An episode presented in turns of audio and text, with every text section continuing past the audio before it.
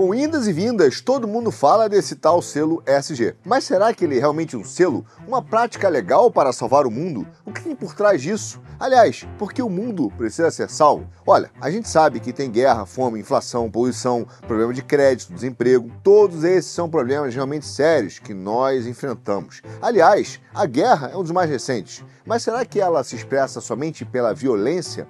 Uma das definições de guerra diz que ela é um instrumento usado por aquele que quer constranger um adversário a executar a sua vontade. Para entender o que acontece com o ESG, o risco que ele representa e seu papel em todas as crises atuais, a gente tem que voltar um pouquinho no tempo e resgatar algumas técnicas e conclusões que foram tiradas por sociólogos e psicólogos na época da Guerra Fria. Aliás, na época da Guerra Fria, a noção de desenvolvimento ficou indissociável da de segurança. Ou seja, de alguma maneira, toda vez que se falava em desenvolver e melhorar o país, em ter práticas econômicas e educacionais melhores, uma vida melhor, a segurança estava subentendida. Essas duas variáveis viraram parte do que ficou conhecido como equação estratégica. Então se criou uma ideia de estímulo e resposta, quase que uma técnica behaviorista mesmo, em que se utilizava a comunicação para ver qual era a reação das pessoas em relação a esse binômio, que era formado entre segurança e desenvolvimento. Isso não é uma análise puramente empírica, não, tá?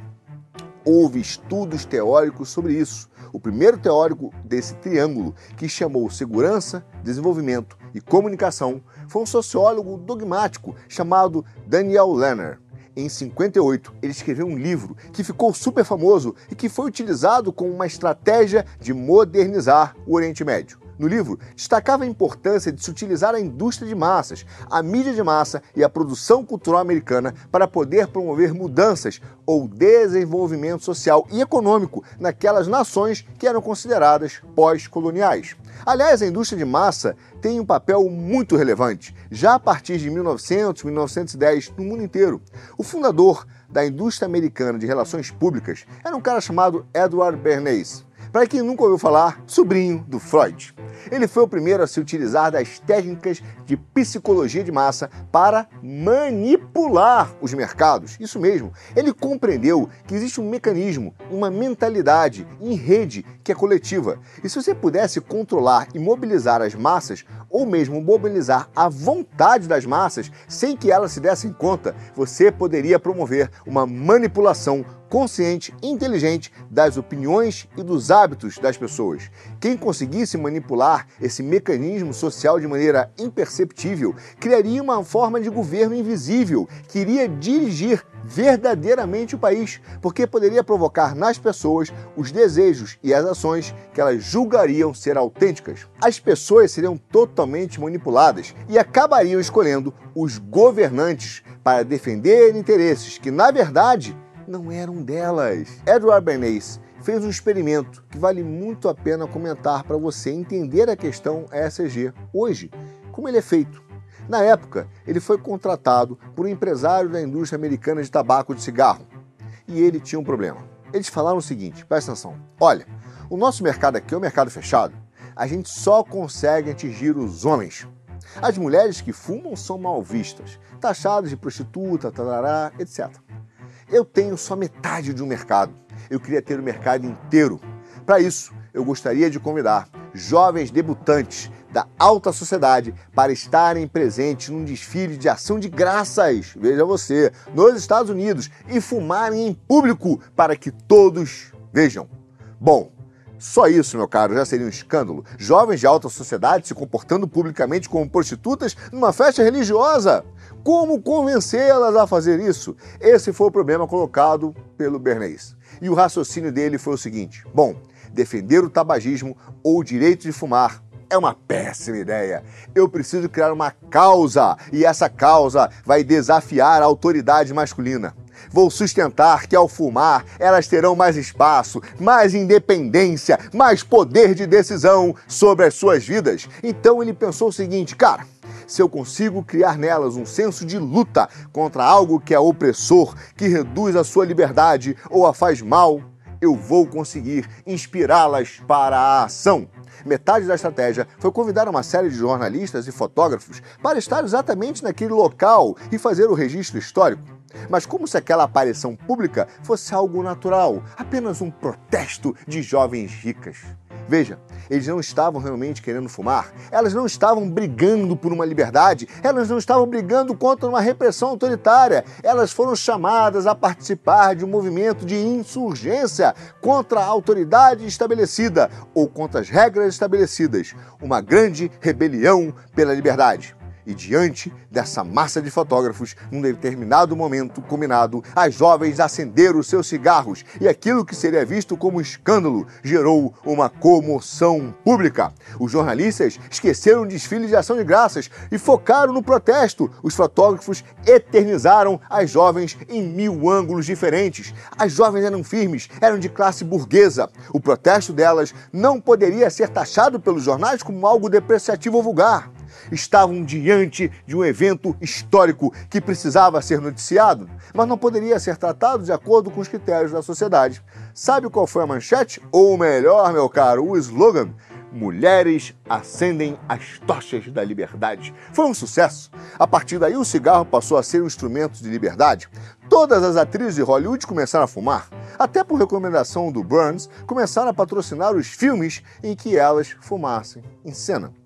E aquilo virou um hábito. E mais, ainda mais impressionante, um hábito associado a causas saudáveis. Vários anúncios davam a ideia de que fumar o cigarro era uma prática saudável, ou seja, você estava lutando pela liberdade, você estava salvando mulheres e você estava agora também cuidando da sua saúde, do shape. Resumidamente, toda essa estratégia do Bernays foi um truque de ilusionismo para controlar o comportamento das pessoas. Agora, veja bem, é muito interessante porque o que a gente retira da história até o momento é a necessidade de uma causa para fazer com que as pessoas sejam chamadas a agir por essa causa.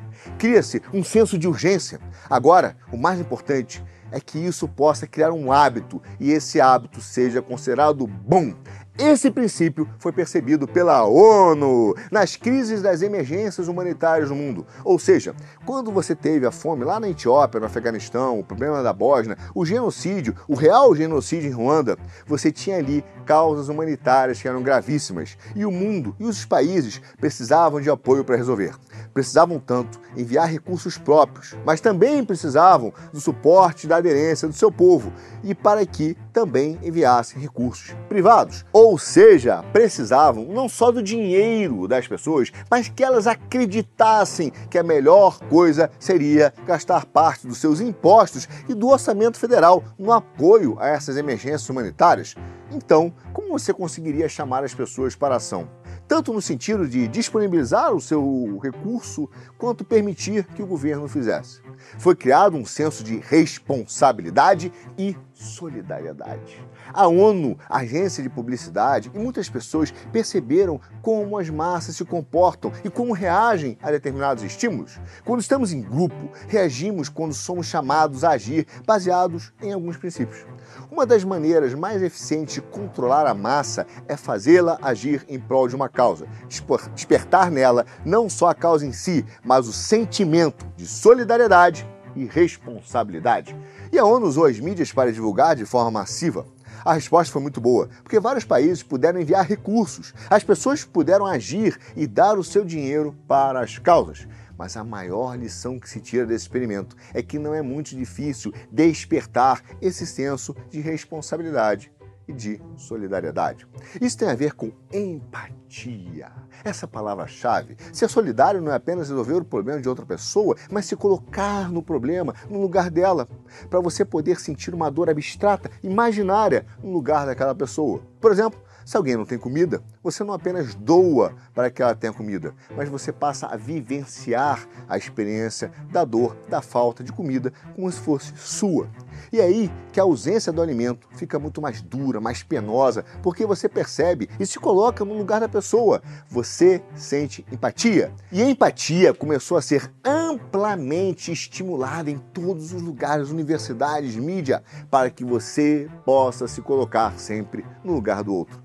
O exagero disso leva a uma perversão da empatia que prejudica uma avaliação moral objetiva do que é certo, do que é ruim, do que é bom, do que é mal, do que é verdadeiro, do que é falso. O famigerado lugar de fala é um efeito dessa perversão. Adam Smith tem um livro sobre os sentimentos morais, onde argumenta que o sentimento moral não é um bom ingrediente para um julgamento justo. Isso mesmo. Às vezes, um pouco da distância dos fatos nos permite avaliá-los melhor. Simplesmente se colocando no lugar do outro, sendo empático, não te fornece um senso real de justiça. Por isso que o juiz tem que ser imparcial, meu caro. Ele não pode se colocar no lugar nem de um lado, nem de outro, e nem alterar ou alternar os prismas. O juiz deve buscar objetividade. Não estou dizendo que a fome da África deve ser avaliada friamente por qualquer pessoa sem o um mínimo de empatia. Afinal, qualquer um que não seja psicopata será naturalmente empático mas ela não basta para que faça um juízo moralmente correto. Aliás, na maioria das vezes, a empatia mais atrapalha do que ajuda. Agora, você pode estar perguntando o que isso tem a ver com o SG. Vamos chegar lá, aguenta aí. Toda crise gera uma dor e perceber essa dor é importante. Quando você vê uma criança quebrando o braço, você imagina a dor dela e essa percepção faz com que você tenha urgência para agir. Mas como a matemática mostra, a ida não significa volta, meu caro, ou seja, o fato de toda crise real gerar uma dor não significa que toda dor vem de uma crise real. Uma crise pode ser imaginária.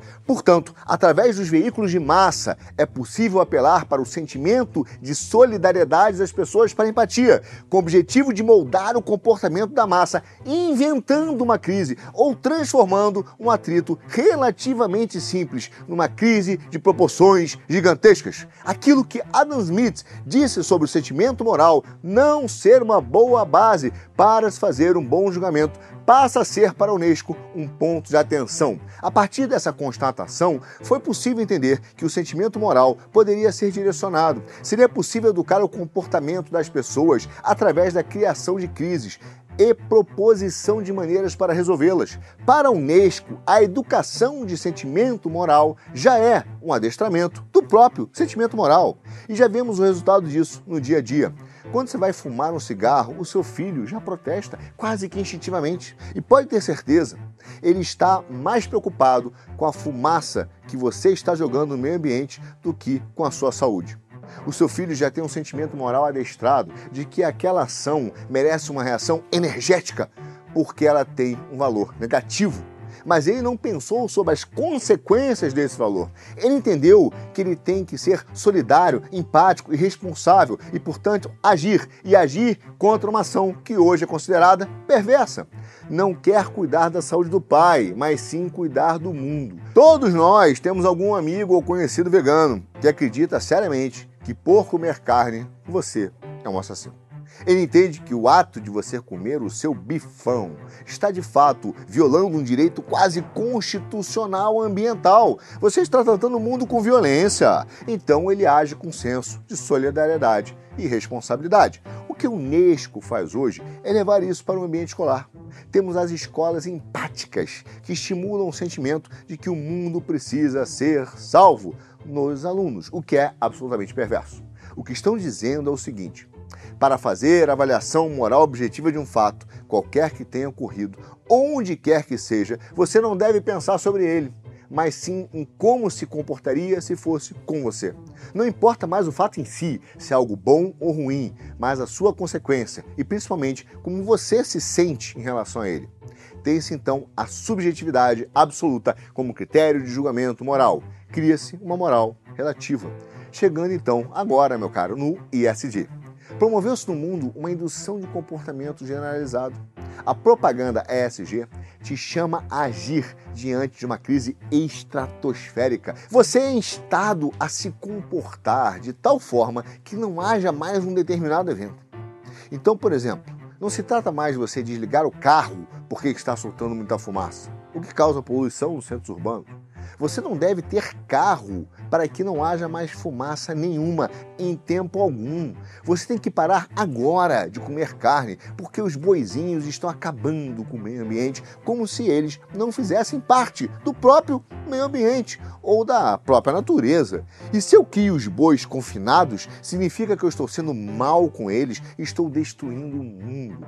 Esse senso de solidariedade e responsabilidade virou não só uma chamada para a ação, mas para uma mudança de hábito. E perceba, não se trata de deixar que as pessoas escolham livremente a partir de uma proposição houve um confisco da liberdade com a ideia de que nós temos a obrigação de salvar o mundo. Os publicitários do SG não dizem que o mundo está no estágio A, B ou C, mas dizem que para salvar o mundo de uma catástrofe, você deve se comportar de determinada maneira. Mas entenda que eu não estou questionando a crise, seja ela real ou imaginária. O que estou dizendo é que se existe um problema de poluição, por exemplo, deve haver diversas formas de enfrentá-lo. O mal do ESG é justamente impedir que as pessoas pensem para mudar o seu comportamento. Quem está no controle não tem o menor interesse em salvar o meio ambiente. Vamos imaginar que o seu vizinho queira que você limpe a sua calçada. Bom, em primeiro lugar, você vai avaliar se a calçada está realmente suja. Digamos que você concorde com o seu vizinho. A partir daí, você, como dono da casa, vai providenciar a limpeza de acordo com seus critérios de como se deve limpar uma calçada, concorda? Seu vizinho pode propor alguma maneira. Você pode chegar ou não a um acordo de como se deve fazer isso. Mas não existe esse tipo de liberdade com SG não houve qualquer discussão. Existem afirmações feitas através de cálculos e critérios teoricamente científicos, mas que são, na verdade, cientificistas, porque são afirmações inquestionáveis baseadas no modelo, o que é, por si, só uma contradição, já que todo modelo modela, meu caro, e, portanto, é questionável. O fato é que os dados fornecidos são abstratos e nós temos uma participação reduzida ou quase insignificante na discussão sobre eles. São todos os países com direito a voto na ONU que estão no comando. A partir daí, cria-se então um critério de avaliação. Se o mundo está com um problema ou não, isso é divulgado em massa, criando artificialmente o senso de responsabilidade. Você, ao comer o seu hambúrguer, está destruindo o mundo, matando pessoas na Índia e na África. Então, você é chamado a mudar os seus hábitos. Não coma mais hambúrguer. Ninguém pergunta como podemos salvar as crianças na África. O pacote vem completo. Junto com a crise real ou imaginária, vem uma solução imposta. Você vai comer grilo. Esse tipo de controle já existia antes do ESG, meu caro. Quando as superpotências da ONU julgaram que seria mais interessante economicamente para eles um mundo menos populoso, quando os programas assistenciais em países da África ou na Índia estavam ficando muito caro, resolveram implementar um controle populacional. Vamos distribuir camisinha, vamos implementar o DIL, vamos falar sobre prevenção de doenças, etc. Por isso que essas discussões chegaram até a escola, a educação sexual. Agora, você já pode transar à vontade e praticar o sexo seguro. Tudo pretexto para o controle populacional. Você vê que, matematicamente, por exemplo, em termos de ajuda financeira, 96% dos programas contraceptivos são sustentados por apenas 10 países. E você tem uma série de outros órgãos dentro da ONU, como o Banco Mundial, o PNUD, que é o Programa das Nações Unidas para o Desenvolvimento, e a OMS. Quer dizer, todos esses agentes estão comprometidos com aquele trinômio que a gente falou no início: desenvolvimento, segurança em mídia de massa. É claro que existe uma ideologia por trás disso tudo. Estamos falando de desenvolvimento econômico como critério de escolha da ONU para determinadas políticas. Mas não se trata de promover uma vida melhor para os seres humanos, não, meu amigo. O desenvolvimento que querem promover está condicionado a uma métrica, e essa métrica é de uma visão liberal do mundo. E para o liberal, não importa se o preço da comida está alto, e nós somos os produtores agrícolas que alimentam o mundo. Nós temos que morrer de fome, porque o que vale é o preço do mercado. O Estado passa a ser esse ente que está a serviço do funcionamento do mercado. E talvez essa seja a grande crítica que está por trás das políticas do ESG. A ONU foi criada para garantir a paz, não para educar o nosso filho, nem para dizer se você pode ou não comer hambúrguer. Esse nunca foi o papel da ONU. Um órgão teoricamente técnico, utilizando critérios abstratos, está determinando como se calcula o carbono no mundo. E você pode dizer: alguém deve saber fazer essa conta porque eu não tenho a menor ideia. Então ela é respeitada e se torna inquestionável. Você não pode dizer para a ONU: olha, eu queria entender como o meu hambúrguer de domingo impacta tanto o mundo. Não, você não pode questionar, você deve obedecer. A ONU tornou-se uma instituição que abusa do poder que tem. A partir dessa constatação, é natural que a gente pergunte: qual o vetor ideológico dessa organização? Qual é a sua cosmovisão? Como ela pensa o homem antropologicamente? Quando toma uma decisão que vai impactar na vida das pessoas, a ONU considera que o homem, por exemplo, tem alma? Assume uma visão cristã, budista, sincrética? Como você pode decidir sobre o comportamento humano se todas essas cosmovisões são conflitantes? A ONU é progressista? Spoiler! Para as tomadas de decisões da ONU, nada disso tem importância.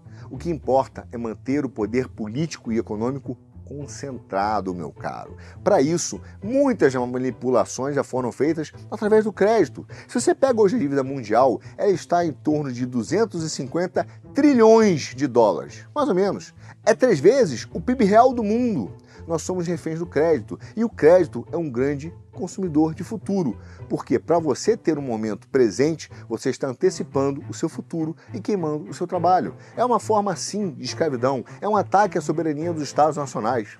Antes da globalização, isso era feito através do crédito. Era o dinheiro emprestado do Banco Mundial ou do FMI para as economias que eram mais fechadas. E a condição para empréstimo, olha só, a condição para empréstimo desse tipo não era se o país tinha capacidade de produzir valores e serviços a ponto de gerar lucro suficiente para pagar aquela dívida.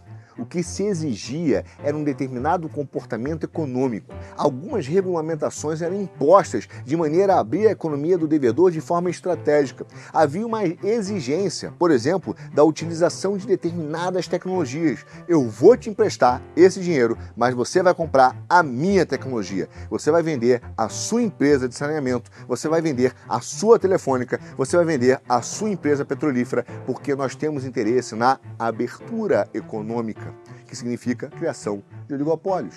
Só que quando você começa a ter essa política implementada, percebe que a abertura econômica é diferente do proposto. Não existe o desenvolvimento daquela nação, não são suas empresas que vão para o exterior e enriquecem o país. Formam-se mega, mas mega corporações que vão comprando as empresas locais e levando todo o controle econômico para fora e, junto com ele, o controle político. E esse é o risco esse é o risco do SG, porque hoje o SG, que significa Environment, Social e Governance, não é apenas uma meta de um mundo melhor, ele é uma determinação de comportamento que todo mundo deverá seguir, tanto no ambiental quanto no social, quanto na governança, sob pena de sofrer sanções econômicas das mais severas mundiais. Então trata-se de uma pauta de controle social, de engenharia social, como se as pessoas e as empresas fossem engrenagens dentro de um sistema mecanizado. Você só pode competir se for desse jeito. Você só pode viver se for desse jeito. Países, empresas, indivíduos estão sujeitos às imposições de comportamento. Daqui a pouco, todos os produtos que você comprar, meu caro, todas as suas atividades terão que ter compensação de carbono. Você terá obrigatoriamente que compensar o crédito para poder comer o seu hambúrguer ou visitar a sua mãe que mora longe. A coisa é grave, porque esse comportamento ESG é um contrato de adesão. Você não pode questionar, você não pode discutir, você só pode cumprir e essa é uma restrição da sua liberdade de ir e vir, uma restrição da sua liberdade de alimentação, é uma restrição da sua liberdade econômica de empreender, de buscar um emprego, é uma restrição de liberdade feita economicamente e de forma suave, através de um selo. Assim não precisarão ordenar, não coma mais hambúrguer. Só que o preço da carne, como já estamos vendo, vai subir tanto que você vai desistir dela. Mas se você começasse a perceber que a sua carne está sendo retirada, que o seu cigarrinho está sendo retirado, que não pode mais viajar tanto, você iria se revoltar, não iria? Para evitar essa resistência do povo, precisam criar em você um sentimento, responsabilidade e solidariedade. É para um bem maior. Você está salvando o mundo. Na verdade, você está pagando um preço altíssimo para um princípio abstrato, assim como as mulheres fizeram acender as tochas da liberdade. Achavam que se empoderavam quando, na verdade, estavam contraindo câncer no pulmão. O ESG é uma engenharia social. Veja o exemplo da carne. Nós ficaremos sem comer carne, mas os donos no mundo vão garantir que eles continuarão comendo. Isso terá efeitos biológicos no futuro. Seremos uma sociedade de castas. Já circulam estudos que dizem que as pessoas mais velhas emitem mais gases poluentes. Não me espantaria se em breve fosse determinado que elas devessem deduzir das suas aposentadorias um montante para compensar esse déficit de carbono. Também não me espantaria de que fosse lhes dada a opção de eutanásia para que o planeta seja preservado. Seus filhos também são alvo para que Gaia não se enfureça. É melhor que você não tenha muitos filhos. O SG é o ódio ao homem, mas é por amor à natureza? Não, não, meu amigo. Por amor ao poder. Todas as ideias propagadas pelo SG têm aura de serem científicas. Acontece que a ciência lida com fatos e o ESG quer impor uma agenda comportamental que implica na imposição de valores morais com os quais não compactuamos. Não discuta com a ciência. É o que mais ouvimos hoje dessa gente canalha, como se a ciência fosse inquestionável. Mas isso é o oposto do que ela significa. Através da ciência, formulamos hipóteses, meu caro. A ciência trabalha com hipóteses, com pressupostos, com a vontade especulativa, até de conhecer a natureza filosoficamente mas ela não trata da causa absoluta, mas de causas circunstanciais, de causalidades.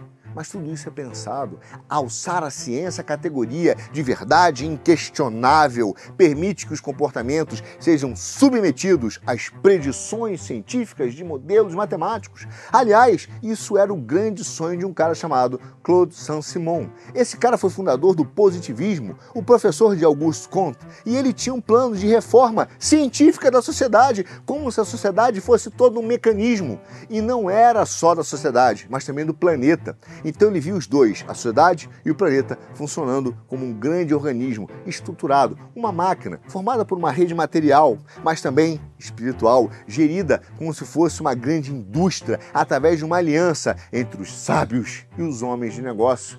Ora, ora, o que a gente está vendo hoje, meu caro? As megas corporações, os homens de negócio, em conluio com os sábios, que é o Comitê da ONU. E digo que o organismo criado por Simão era espiritual porque, de fato, meu caro, ele criou uma religião, a religião do homem, que é uma coisa abstrata, porque não existe um homem abstrato. O que existe é um homem concreto. Existe o Arthur, existe você, existe o Daniel, existe o Felipe, existe o Carlão. Existe um homem concreto, existe um homem à imagem e semelhança de Deus. Mas quando você retira essa relação espiritual e torna um homem como um fim em si mesmo, causa sui, é como se existisse um homem abstrato. Então, ele não existe mais. Seria a conformação de todos os homens em concreto a ideia de um homem em abstrato. A partir dessa ideia, o risco da questão do clima, por exemplo, é a gente constitucionalizá-lo. Veja aí o que está no Congresso. A Tabata já lançou essa ideia, de tal forma que a nossa liberdade passa a ser subordinada a ele. O que eu quero dizer é que as suas escolhas serão garantidas, reconhecidas e protegidas por lei somente se as emissões de carbono estiverem contidas nas medidas razoáveis e proporcionais definidas pela ONU. Então, o que você vai comer, o que você vai vestir, quanto tempo você passa no computador, quanto tempo você passa fazendo uma atividade, tudo isso vai depender da quantidade de carbono produzida por essa atividade e o mal que ela supostamente faria, hipoteticamente, ao meio ambiente. Então, a sua liberdade individual, que é dada como direito fundamental na Constituição, passa a ser subordinada a um ambientalismo baseado num critério técnico abstrato definido por quem? Por um comitê transnacional. Você entende o risco que estamos vivendo? E é claro que existem outras medidas mais curtas. Por exemplo, se uma empresa europeia que domina a ONU indiretamente, uma dessas megas corporações aliadas da ONU quiser acabar com a sua indústria, onde você trabalha, por exemplo, ou o agronegócio brasileiro, acabar com a Embraer, ou quiser acabar com uma indústria brasileira em específico, é só arrumar um estudo que será aprovado no comitê e que diga que aquela indústria em específico está produzindo muito carbono e acabando com a terra, matando as crianças na África. Agora você já se perguntou quem é que tem crédito de carbono no mundo? O Brasil. Nós preservamos a nossa terra, o tamanho da Amazônia, nossos rios, a nossa natureza. Por que esses créditos não são certificados aqui no Brasil? Por que não é gente que recebe essa grana? Por que esse econômico, esse, por que esse poder econômico é negociado fora? Bom, porque nós vamos ter que comprar esses créditos de carbono deles. Então eles compram antes, certificam, e o mais louco é que é um título físico, é um papel, é um carimbo, alguém dizendo: olha, isso aqui vale tanto de ar. Olha que maluquice. Então alguém certificou e vai te obrigar a comprar. Comprar para você poder comer o seu hambúrguer. Ou pior, eles podem dizer: você, agora, empresa, tem que comprar tanto, porque senão você estará produzindo carbono demais. E nessa empresa, ela não vai mais conseguir se manter no Brasil, vai ser obrigada a vender o seu negócio para que essa mega corporação estrangeira entre ou vai acabar com a sua lucratividade. Com o tempo, ela será comprada ou fechada. Então, nós estamos escolhendo hoje o desemprego. O SG é um grande modelo de engenharia social, meu caro, um instrumento para escolher quem vai ficar no mercado, quem vai poder trabalhar, o que você vai comer, o que você vai vestir, qual é o tamanho da sua liberdade. O SG é o maior ataque à antropologia cristã, que entende o homem como um ser feito à imagem de Deus, com alma e com livre arbítrio. O SG é o próprio selo do mal.